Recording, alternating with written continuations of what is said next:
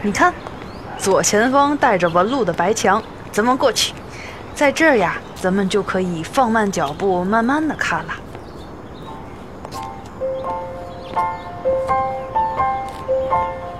说起这儿的名字呢，嗯，你大概可能也听过，它叫孙氏旧居，也叫润园儿。一八九七年的时候，徽州姓孙的两个兄弟离乡开始打拼，到创办实业、开办银行，到后来就在天津安家落户了。解放之后呢，这就从私人住宅改造成了政府的招待用地。上个世纪六十年代的时候，甚至还接待过毛主席，也是为了纪念吧，就取了主席字润之里边的其中一个字儿，把这儿也改名叫润园儿。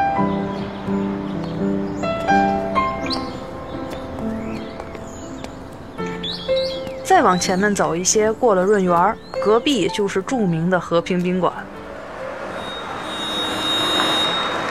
和平宾馆门口有块汉白玉的牌子，这个牌子上刻的都是曾经到访过这儿的名人。来找找，是不是能找着特别多你耳熟能详的名字？其实咱们站在这儿往右手边看，你看右边那栋洋楼二楼的窗户，是不是还能看到一盏闪烁璀璨的水晶灯？有时候我们站在这儿也会想，你说旧时候的那些人，是不是就曾在这盏水晶灯下面歌舞升平呢？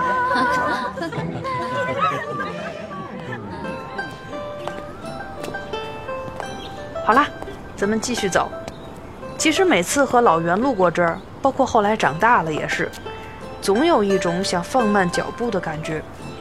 嗯，但程阳小朋友就不是，他呀，每次一看到和平宾馆的大门，我的老天，两只脚就跟踩了风火轮似的，恨不得一溜烟的往前窜。至于为什么呢？嗯，一会儿你就知道了。咱们现在在的这条道叫大理道，如果你仔细看，就能看到大理道一百六十二号的铜人牌。从这儿再往前走一点，左手边呢，就是袁世凯的手下大将大军阀王占元就是曾经居住的地方。他下野后便来到了天津，旅居在这里。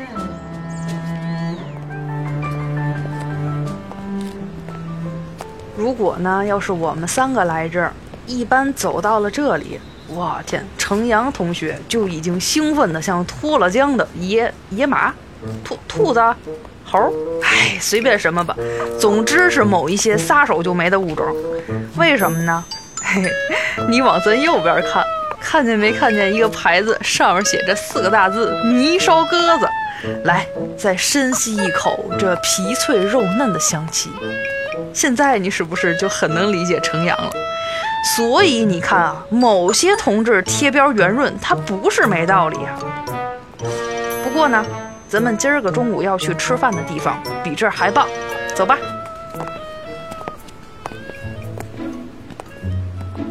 继续直走，前面路口两边的铜雕可是合影的好地方。你往右边看，那个好多小孩手拉手的雕塑，老袁之前就曾经在这儿非常夸张的拍了一张。按他那话说，我是为了和雕像融为一体，他就拼命拽着前面铜像小孩的手往后仰，努力做出一副一起使劲的样子。然后呢，哼，然后他就非常彻底的一个屁墩直接扔地上了。当时我跟程阳在旁边完全都要笑吐。好了，要不你也去拍张照吧，我在这等你。